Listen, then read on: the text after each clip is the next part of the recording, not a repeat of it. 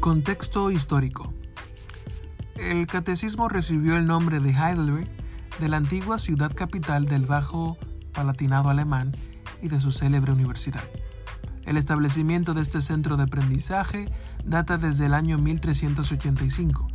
La reforma del siglo XVI no fue favorecida inmediatamente en el Palatinado, aunque habían oído de Martín Lutero ya desde 1518. La universidad estaba conectada con la Iglesia de Roma y era difícil que alguien asumiera otra posición de la reforma que no fuera de hostilidad. No obstante, el impacto de la reforma hizo sentir su influencia. El domingo 20 de diciembre de 1545, cuando se iba a celebrar la misa en la iglesia principal de Heidelberg, el pueblo empezó a cantar el himno de la reforma llamado Ahora la salvación ha llegado a nosotros.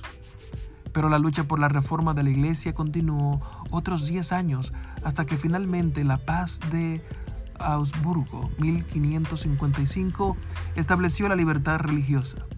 El Colegio de Sapiencia, Sabiduría, dedicado a la educación de los ministros, fue abierto pronto en el convento agustiniano de Heidelberg.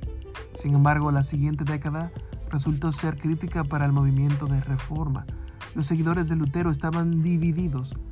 Los ultraluteranos mantenían la doctrina de la presencia corporal del Señor en el sacramento, mientras que los seguidores de su asociado Felipe Melanchthon 1497-1560 se atenían a la presencia espiritual de Cristo como lo enseñaba Calvino. El Palatinado y especialmente Heidelberg llegó a ser el campo de batalla para estas otras facciones. La doctrina luterana finalmente quedó fijada en la fórmula de concordia, mientras que la influencia calvinista llegó a encarnarse en el catecismo de Heidelberg. Tres figuras jugaron un rol importante en esta transformación.